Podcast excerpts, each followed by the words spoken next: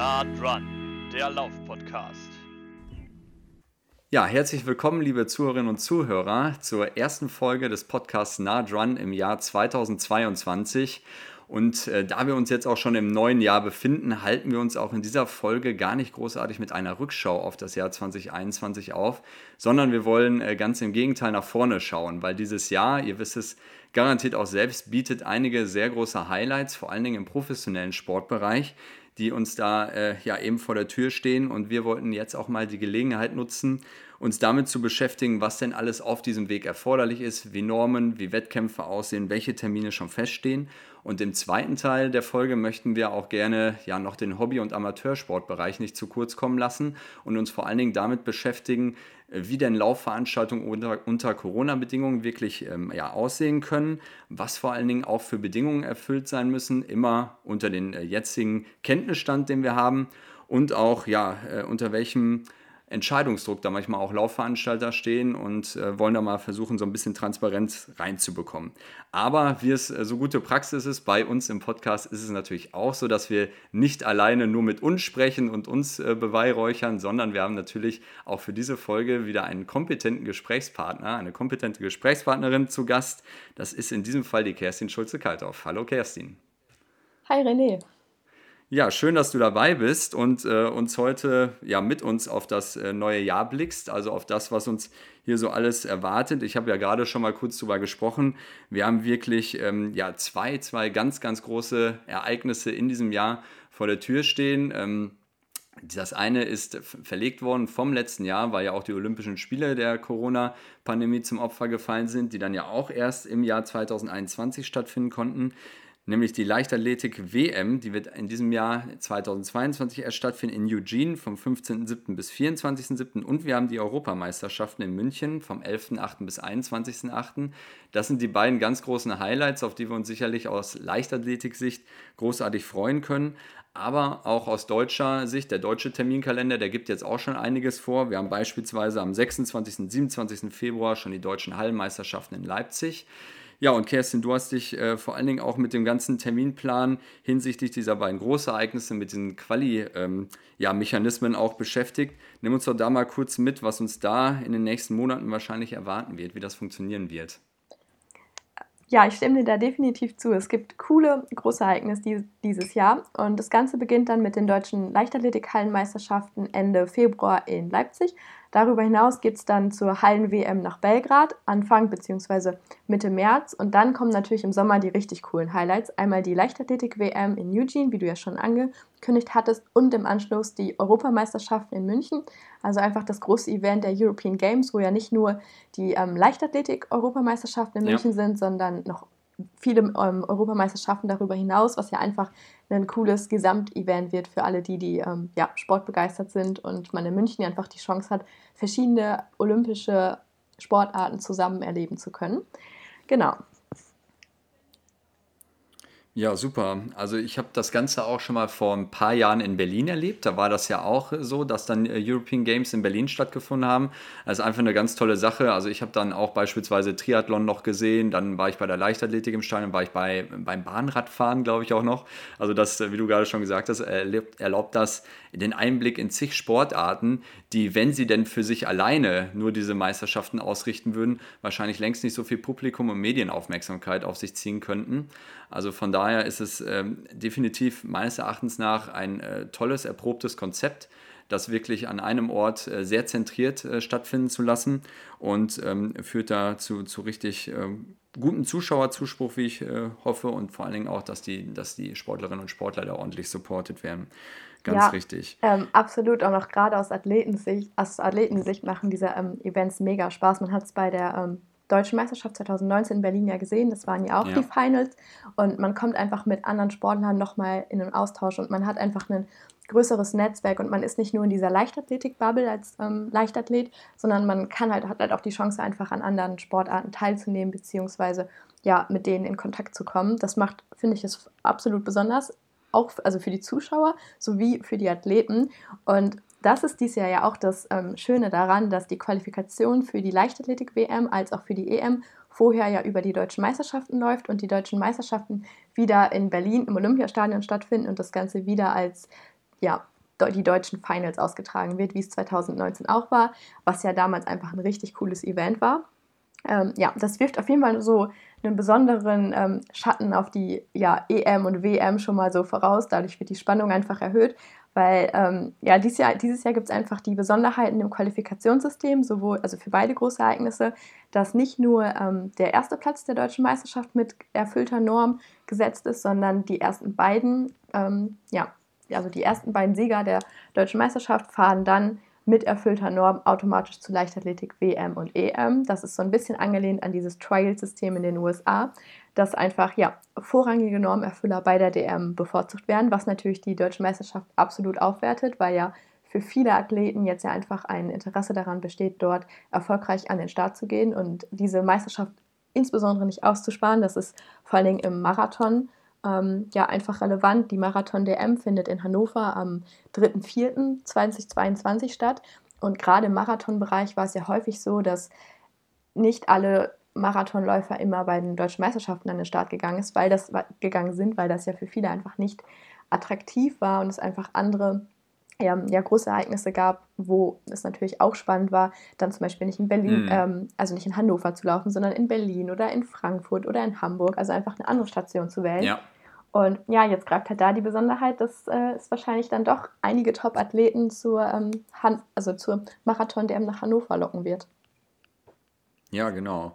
Ja, das ist äh, definitiv spannend, das Ganze, weil ähm, das führt ja eben auch dazu, ich meine, auch das ganze äh, Frühjahr ist dann ja auch wieder äh, voll gespickt mit äh, auch internationalen Wettkämpfen. Die Diamond League beginnt beispielsweise auch am 13.05. ja schon in Doha. Das heißt also, auch da würde der DLV sagen, wenn unsere Top-Athleten dort selbst schon die Norm erfüllen würden, reicht das eben nicht, um ähm, direkt äh, schon automatisch äh, zu der WM oder EM fahren zu können, sondern, wie du schon sagst, der Hauptfokus ist dort wirklich der Qualifikation Qualifikationswettbewerb bei den deutschen Meisterschaften. Und äh, dadurch können wir eben auch unsere ganzen deutschen Top-Athleten hoffentlich dann auch in Berlin oder dann, wie du es gerade angekündigt hast, äh, bei der Marathon-DM in Hannover dann sehen. Ähm, das ist auf jeden Fall äh, richtig und äh, macht ja einen richtig richtig Spaß und lässt hoffen, dass dann wirklich auch dieses Wochenende 25. 26. Juni in äh, Berlin dann wirklich auch ein Highlight für die deutschen, ja, ähm, für die deutsche Leichtathletikszene sein wird.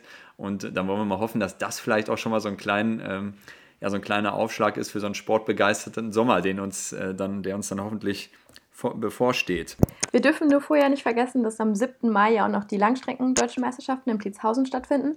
Und hier gilt natürlich ja. das gleiche Prinzip. Die ersten beiden über 10.000 Meter sind auch wieder direkt qualifiziert für die EM und WM. Das heißt auch da eine 10.000 Meter Meisterschaft. Ich habe selber schon ein, zwei Mal über 5.000 Meter teilgenommen und die Veranstaltungen sind sehr klein. Also da ist wirklich sehr wenig los und teilweise waren, muss ja. man wirklich ehrlich sein und sagen, sie waren trist und langweilig und hatten überhaupt keine Aufmerksamkeit, was natürlich jetzt einen ganz anderen Stellenwert gewinnt, gewinnt also ja, ja, bekommt und das ist halt einfach cool. Also dadurch wird Leichtathletik wieder viel attraktiver gemacht und ähm, ja, die deutschen Meisterschaften werden auf jeden Fall spannend werden.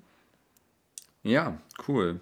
Ja, Mensch, das ähm, lässt aber trotzdem so ein bisschen ja, ja, muss trotzdem so ein bisschen die Frage aufwerfen, ähm, wie das wirklich auch die Top-Sportler handhaben. Ja? Also wir haben jetzt gerade gesagt, wenn die deutschen Meisterschaften jetzt nicht für die äh, wirklich langen Distanzen, also äh, 10.000 Meter und, ähm, und Marathon haben ihre eigenen deutschen Meisterschaften, die logischerweise schon deutlich früher stattfinden, aber eben auch äh, die ganzen anderen Wettbewerbe ähm, finden dann erst Ende Juni statt und wir haben gerade gesagt, also nochmal kurz, um uns in Erinnerung zu rufen, Mitte Juli sind dann schon die Weltmeisterschaften in Eugene, also man hat äh, dazwischen zwei Wochen Zeit, ja, und äh, die Europameisterschaften in München sind dann knapp sechs Wochen später. Also es ähm, erfordert ja auch von den, von den Top-Sportlern und denen, die sich da wirklich Hoffnung machen, bei beiden Wettbewerben unter Umständen auch an den Start gehen zu können, schon eine absolute ähm, Fokussierung und natürlich auch da ähm, die Frage, äh, wie kann denn da überhaupt eine, eine Trainingssteuerung, eine ordentliche Fokussierung immer auf die Top-Leistung dann immer im Vier-Wochen-Rhythmus äh, stattfinden? Geht sowas überhaupt? So aus deiner Sicht? Äh, ja, ich glaube schon, dass das möglich ist. Das erfordert einfach eine super gute Planung, einen perfekt abgestimmten Zeitplan. Aber äh, man hat das ja. ja in den vergangenen Jahren gesehen. Es war ja immer so, es gab die deutschen Meisterschaften, da mussten ja alle teilnehmen und der deutsche Meister war ja dann gesetzt. Und dann gab es ja im Nachhinein die Europameisterschaften bzw. die Weltmeisterschaften. Klar, jetzt kommt es hinzu, dass man diesen Doppelblock hat. Aber ich finde, dass man da auch gerade die deutschen Meisterschaften quasi als letzten harten Testwettkampf ähm, vor den Weltmeisterschaften nimmt und dann über die Weltmeisterschaften hinaus dann zur Europameisterschaft fällt. Das geht natürlich in allen Disziplinen, die im Stadion stattfinden, ganz gut. Die Frage ist halt, wie das so Marathonläufer oder Geher oder auch 10.000 Meter Läufer handhaben werden. Also da glaube ich, ist es tatsächlich schwierig, an beiden Veranstaltungen teilzunehmen. Im Marathon ist es tatsächlich auch nicht möglich. Ja. Also ähm, da kann die Marathonläufer mit erfüllter Norm müssen sich entscheiden, ob sie bei der WM oder bei der EM eben an den Start gehen möchten. Und ich glaube auch, dass über 10.000 Meter einige Leute da ähm, ja, Prioritäten setzen werden, ob sie überhaupt dann, wenn sie beide Normen haben, eine WM laufen werden und sich eher auf die EM fokussieren oder sagen, sie fokussieren sich auf die WM. Also das ist so eine Disziplin, wo ich glaube, da wird es schwierig, bei beiden Events in Topform zu sein. Bei allen anderen ähm, Disziplinen denke ich, dass das möglich ist. Also man sieht das ja auch sonst in den, also man hat es ja die letzten Jahre einfach in einem Saisonverlauf immer gesehen, da waren die letzten Diamond League Wettkämpfe ja auch immer erst im, ja, teilweise August und da waren die Leute immer noch in Topform. Deswegen glaube ich, sollte das auch kein Problem ja. sein. Ja, aber das ist, das ist wirklich das Spannende, weil die Diamond League äh, läuft ja, ähm, nochmal eben kurz nachschauen, 13.05. in Doha ist das erste Meeting. Am 8. und am 7., 8., 9., also September in Zürich äh, ist dann sozusagen das Finale. Und dazwischen äh, ist dann eben noch EM, WM gepackt. Jetzt ist es ja so, äh, dass wir auch in Europa einige Topläuferinnen und Topläufer haben, die dann ja wirklich, ähm, weil dieser Jackpot, um Gottes Willen, der ist ja auch durchaus erstrebenswert, äh, den kann man ja auch durchaus mal mitnehmen, äh, der Diamond League.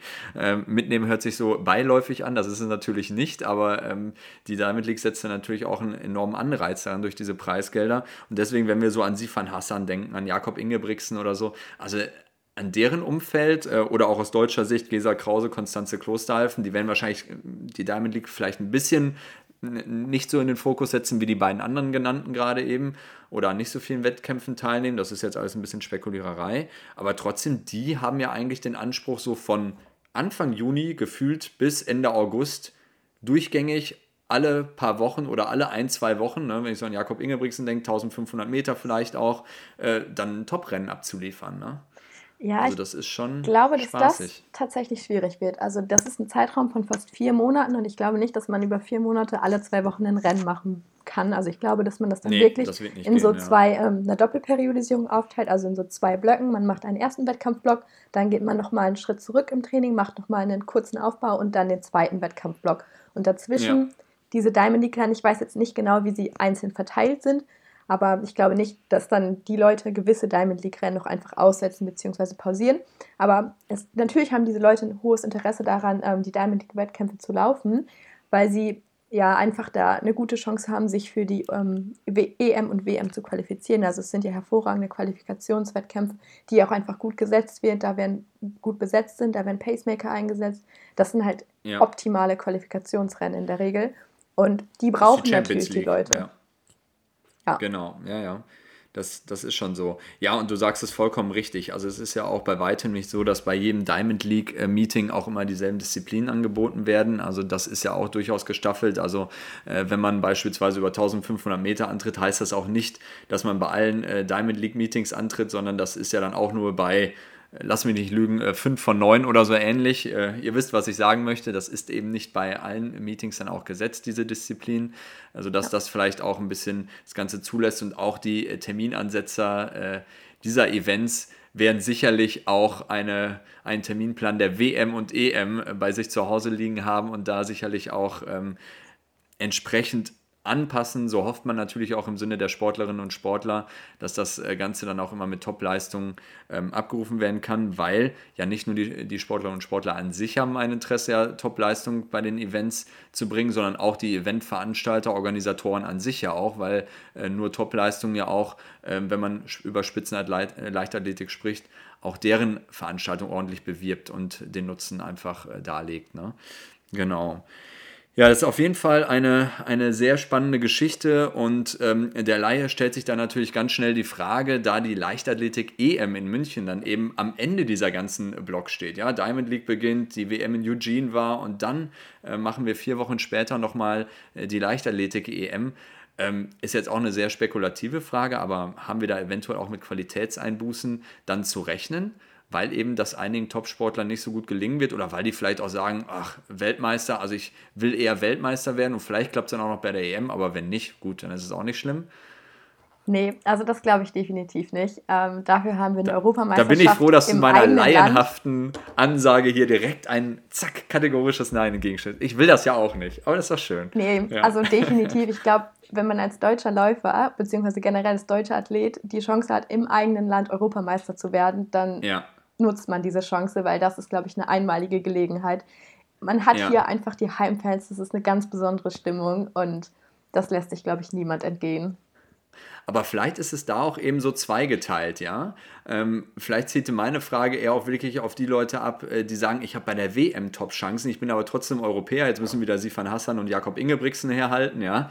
Äh, die dann sagen, mein Gott, Europameister kann ich auch noch die nächsten acht Jahre werden oder zehn Jahre, aber WM ist dann schon ein bisschen äh, komischer und ähm, für ähm, deutsche Top-Athleten, die auch ähm, bei der WM durchaus für eine Überraschung sorgen könnten. Aber die haben natürlich deutlich höhere Erfolgsaussichten. Ich glaube, das ist jetzt kein Geheimnis bei einer EM. Ja? Und ähm, dann ist es vielleicht so bei, bei denen umgekehrt gepolt, so, ne? dass, die, dass die europäischen Weltklasse-Athleten dann vielleicht doch eher sagen, hm, EM, vielleicht so ein bisschen gucken, wie das mit der Periodisierung klappt, ob das überhaupt hinhaut. Und bei den deutschen Top-Athleten, die sagen dann, okay, vielleicht voller Fokus darauf. Aber wir werden das eh alles sehen. Ähm, du grinst und ich sehe, äh, du verstehst ja natürlich deutlich mehr davon.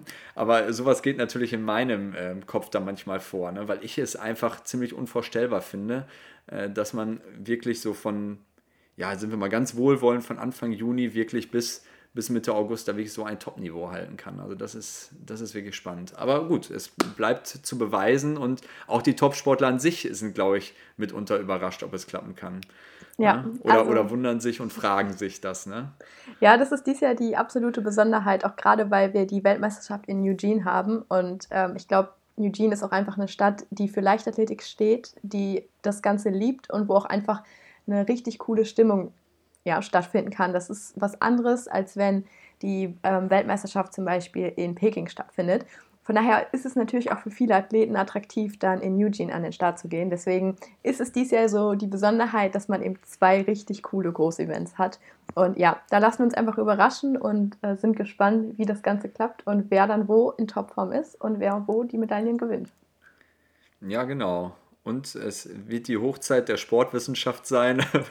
wahrscheinlich werden, genau, wahrscheinlich wird da jetzt sehr viel konsultiert und sehr viel beraten, wie das alles am besten gemacht werden kann. Ja, wunderbar. Dann haben wir doch den ersten äh, Themenblock, äh, den ich in der Anmoderation schon mal ähm, erwähnt hatte, äh, damit äh, hinreichend gewürdigt. Also freut euch auf einen tollen Sommer, äh, der uns da bevorsteht mit zahlreichen äh, Wettkampf-Highlights im Bereich der Leichtathletik.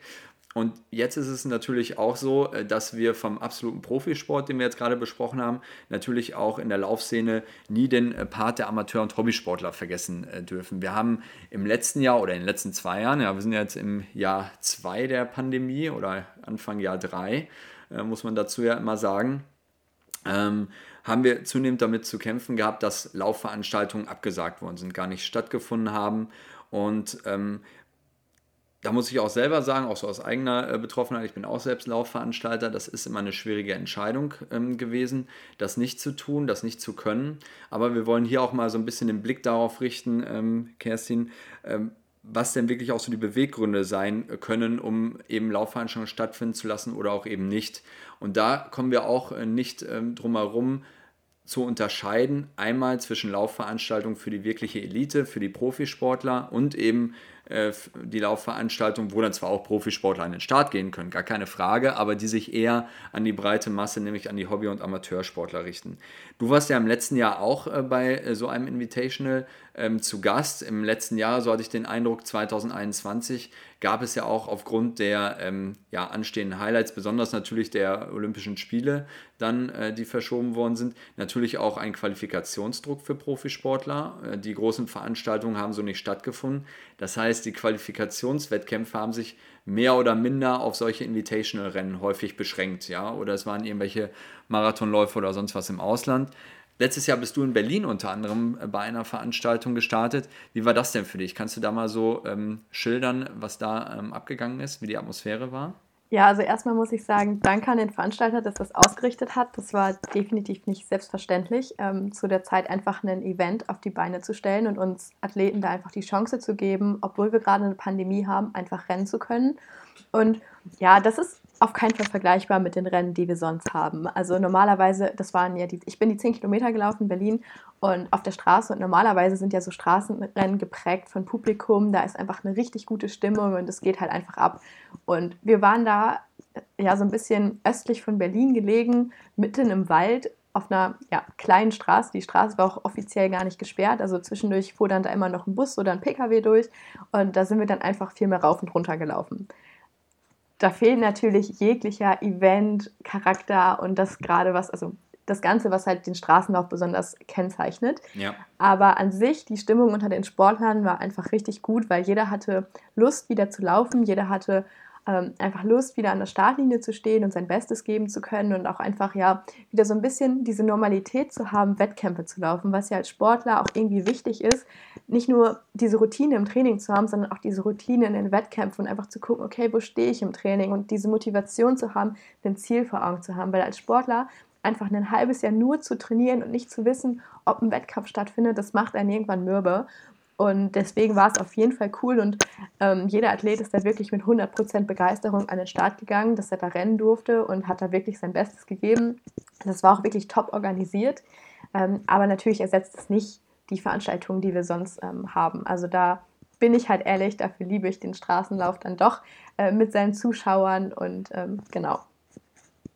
Ja, ja, du hast da jetzt äh, die perfekte Brücke so ein bisschen gespielt. Vielleicht, was wir nochmal äh, sagen müssen. Natürlich ist es nicht so, dass diese Veranstaltungen, weil da keine Zuschauer da sind, weil da nur Profisportler an den Start gehen, völlig ohne Hygiene- und Sicherheitskonzepte nee, nee, auskommen, um Gottes. Willen. Also äh, das ist, das ist natürlich auch so. Auch diese Veranstaltungen haben den hohen Standard zu erfüllen, ja. den wir jetzt alle in den letzten zwei Jahren zu Genüge auch immer gehört haben, sei es Masken, Hygiene, Desinfektion, Abstand halten, ja. ähm, keine großartiges äh, vorheriges und nach, ähm, nachfolgendes Aufhalten am Veranstaltungsort. All diese Dinge ähm, spielen da natürlich auch eine Rolle und werden dann natürlich auch bei diesen, bei diesen Elite-Rennen, so möchte ich sie mal, so waren sie immer im Volksmund schnell bezeichnet, bei diesen Elite-Rennen eingehalten. Aber genau dieses Thema, nämlich mit den äh, fehlenden Zuschauern, ist natürlich ein, ein, ganz, ganz großes.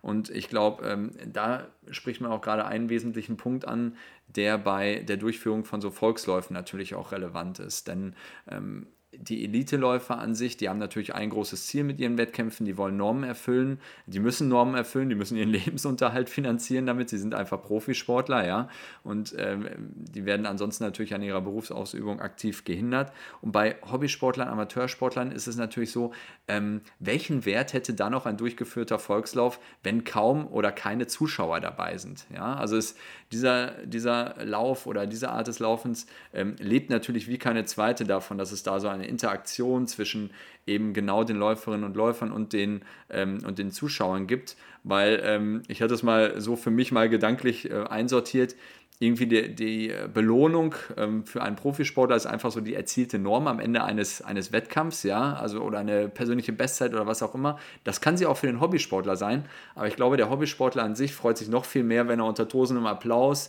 ins Ziel einlaufen kann, wenn er auf der Strecke schon mal die richtige Anfeuerung äh, erlebt hat. Das treibt ihn, glaube ich, immer noch mehr an, als er natürlich äh, irgendwas andere, irgendwas anderes.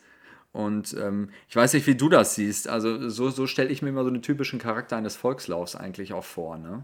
Ja. Oder eines Straßenlaufs. Absolut, da ja. kommt halt einfach so ein Vergnügungs- oder auch Eventcharakter ähm, durch. Das macht das natürlich auch für uns Profisportler oder als ähm, Topläufer attraktiv, ähm, da an den Start zu gehen, um halt auch einfach diesen, ja, diesen Event und diesen Vergnügungscharakter mitzunehmen. Aber für den Hobbysportler, der ähm, geht dahin, um da mit Freunden in Austausch zu kommen, mit den Freunden zu laufen. Und natürlich freut er sich auch am Ende des Tages, wenn er ähm, seine persönliche Bestzeit rennt, wenn er ähm, ja, ja, einfach ein cooles Event erlebt hat. Aber man muss da unterscheiden, der Hobbysportler bzw. die ambitionierten Freizeitsportler verdienen halt damit nicht ihren Unterhalt. Sie sind halt nicht darauf angewiesen, dass sie hier und heute performen müssen. Das ist ja im, äh, im Profisportbereich ganz anders. Da ja ja, die sind halt, die Athleten sind halt einfach verpflichtet, ihre Leistung zu erbringen. Das ist häufig auch in Verträgen geregelt, wo dann auch wirklich ganz, ganz genau drinsteht, du musst so und so schnell laufen und dann bekommst du das und das Geld. Und wenn die das dann nicht bekommen, so, dann sind die finanziell ja ähm, super belastet. Und ja. deswegen ist es halt von Irrelevanz, diese Events für Top-Leute stattfinden zu lassen. Ja, dann ist, dann, dann ist es auch einfach so, ähm, ja, dass man vielleicht dann auch gar nicht so an den Start geht, weil, weil das frage ich mich auch, wenn beispielsweise die, die Zuschauer gar nicht oder, oder nur in ganz geringer Zahl da sind, hätte dann überhaupt auch so ein Volkslauf äh, großartige Erfolgschancen dahingehend, dass sich überhaupt viele Leute anmelden würden. Ja. ja? Also wenn ich, wenn ich mir das vorstelle, ähm, man, man hat einen Volkslauf, keine Ahnung, mit 300, 400 Teilnehmern an und für sich, aber die werden vielleicht im Ziel dann nur vom Stadionsprecher begrüßt, kein anderer ist drumherum, äh, vermeintlich muss man vielleicht noch den Teestand schließen oder den ja, Erfrischungsstand, äh, weil sich da ansonsten, weil sich da ansonsten Leuten, Leute begegnen würde würde. Also ich glaube, da hätte auch eine solche Veranstaltung eher wenig Aussicht auf ausreichende Teilnehmerzahlen. Ja. Weil jetzt kommen wir ja zum, zum nächsten Punkt. Ähm, so eine Veranstaltung, die sollte man, einen Volkslauf im Speziellen, natürlich nicht nur rein wirtschaftlich sehen, aber Trotzdem ist es ein valider Punkt äh, und das meiste an solchen Veranstaltungen kommt natürlich durch die, durch die Teilnehmergebühren rein und so weiter. Aber äh, bedingt durch die Corona-Pandemie sind da natürlich auch äh, weitaus ähm, größere Anstrengungen zu leisten, um alle Vorschriften auch einhalten zu können. Ja? Also es muss ähm, darauf geachtet werden, äh, dass, dass ähm, ausreichend Ordner da sind, äh, dass äh, meinetwegen Impfstati kontrolliert werden. Es müssen äh, zusätzliche Streckenposten unter Umständen eingestellt werden. Es müssen Abstandsgebote eingehalten werden. wahrscheinlich ist auch im, im Vorfeld in der in der, in der Fragestellung, die viele Sportler an die Veranstaltung richten, noch viel mehr Organisationsaufwand zu betreiben, dass man überhaupt erstmal alle Fragen hinsichtlich der Corona-Pandemie exakt beantwortet. Und ich glaube, das lässt doch dann auch viele Ehrenämtler ein bisschen davor zurückschrecken, ähm, das alles auf sich zu nehmen. Äh, insbesondere auch äh, vor dem Hintergrund dieser dynamischen Entwicklung ja, in der Pandemie, ist, äh äh, wo, man, wo man ja auch überhaupt nicht weiß, wenn die Aussage vor, in dieser Woche vom Ordnungsamt quasi vorliegt, gilt sie auch noch in Vieren. Und das will man ja auch gar keinem zum Vorwurf machen, weil auch das Ordnungsamt oder das Gesundheitsamt oder wer auch immer dafür dann zuständig ist, macht ja nur seinen Job und reagiert ja auch nur auf die aktuelle Lage.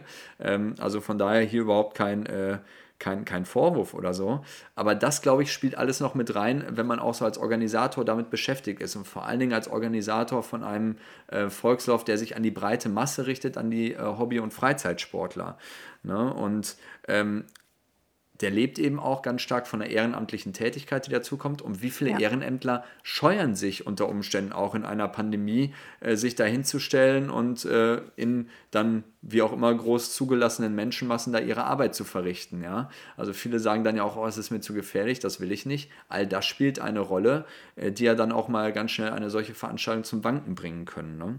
Ja, genau. absolut. Und das ist ja auch immer die Frage, kann sich der Veranstalter das auch leisten, jetzt ein Hygienekonzept aufzustellen? Und teilweise ja. muss der Veranstalter ja auch in äh, Vorkasse gehen etc. Und wenn dann die Veranstaltung zwei Wochen vorher oder eine Woche vorher abgesagt wird, dann steht er vor einem riesengroßen Scheiterhaufen. Er hat halt kein eingenommenes Startgeld und er hat ausgegebene Aufwendungen.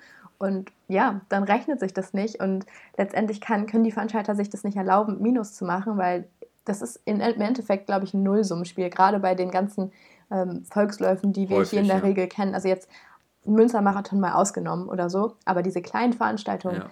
das das organisieren Leute, weil sie Lust am Laufen haben und weil sie einfach diesen Sport lieben. Aber die machen das ja nicht damit, um einen wirtschaftlichen Erfolg zu erzielen. Aber auf der anderen Seite möchten die natürlich auch nicht wirtschaftlich Minus machen und dann dafür nachher gerade stehen, wenn das irgendwie schief geht. Deswegen kann man das schon nachvollziehen, ja. dass dann da tatsächlich eher die Beweggründe sind, zu sagen, dass die Veranstaltung abgesagt wird. Genau. Ja, und ähm, ich möchte das jetzt auch nicht nur auf diesen äh, wirtschaftlichen Part beschränken, weil natürlich ähm, sind sich auch äh, alle Laufveranstalter, also ich rede da jetzt auch gerade wieder recht selbstreferenziell, aber ich bin ja da auch im Austausch äh, mit, mit mhm. vielen, äh, die eben vor der gleichen Fragestellung äh, stehen. Ähm, das Wirtschaftliche ist das eine, ja. Viele ähm, machen das ja auch um, aus Imagegründen, dass sie einen Lauf veranstalten oder so. Also sind jetzt wirklich nicht darauf angewiesen, selbst wenn ein gewisses Minus erwirtschaftet werden würde, wäre das noch nicht schlimm. Andererseits äh, hat man natürlich auch äh, großes Wort, äh, oft verwendet, aber doch auch eine gewisse gesellschaftliche Verantwortung. Ja, welches Signal sendet man zur Zeit XY? Ja, also wir, wir sprechen dann ja auch immer über den Sommer letzten Jahres, jetzt über den Januar, Februar oder was auch immer dann kommt welches Signal setzt man zu dem jeweiligen Zeitpunkt, in dem man sich dazu entscheidet, eine Laufveranstaltung durchführen zu lassen oder eine Veranstaltung irgendwelcher Art. Ne? Ähm, möchte man als Veranstalter nachher dafür gerade stehen, wenn auf der Veranstaltung vielleicht irgendwas passiert oder wenn von der Veranstaltung irgendwas ausgeht. Ja, das äh, kann ja auch bei bestem Hygienekonzept und so weiter der Fall sein. Und ähm, da, das ist immer so ein Restrisiko, was bleibt, was einem keiner nehmen kann. Und diese ganzen Entscheidungen oder diese ganzen äh, ja, Entscheidungsstränge, die da zusammenkommen, die machen es unheimlich schwer. Sponsoren spielen noch mit rein. Ähm, ja, pf, irgendwelche Anspruchsgruppen, die mir jetzt gerade noch nicht mal einfallen.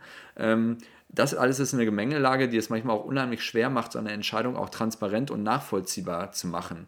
Ja, ja also absolut. Äh, da gibt es ja da gibt es ja immer die einen, ne, da schwenkt das Pendel ja ganz schnell aus zwischen denjenigen, die man so als, als Angsthasen verschreit, ja, ja, aber Mensch, es muss doch noch was möglich sein, das gibt es doch gar nicht.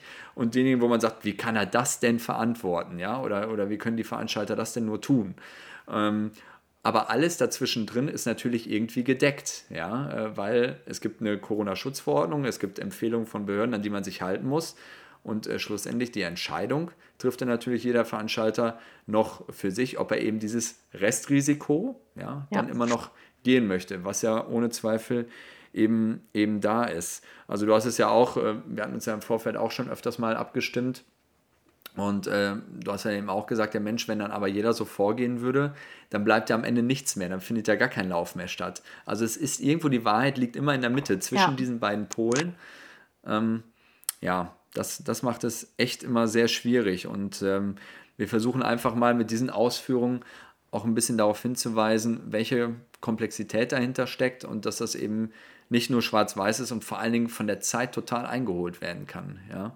Ähm, weil diese Pandemie, egal welche Varianten aufkommen, was über die Impfung wieder bekannt wird und sonst was alles und über die Wirksamkeit von Tests, all das kann ja äh, noch besonders ausgeklügelte Konzepte irgendwann über den Haufen werfen oder, um jetzt mal äh, positiv zu werden, vielleicht auch gar nicht mehr nötig machen.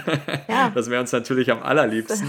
ähm, aber das ist immer ähm, wirklich ziemlich schwierig und ähm, ich habe da auch nochmal was, was rausgesucht, was glaube ich nochmal so ganz gut auf den Punkt bringen kann, worauf man auf jeden Fall achten sollte, wenn denn solche Veranstaltungen in den Blick genommen werden.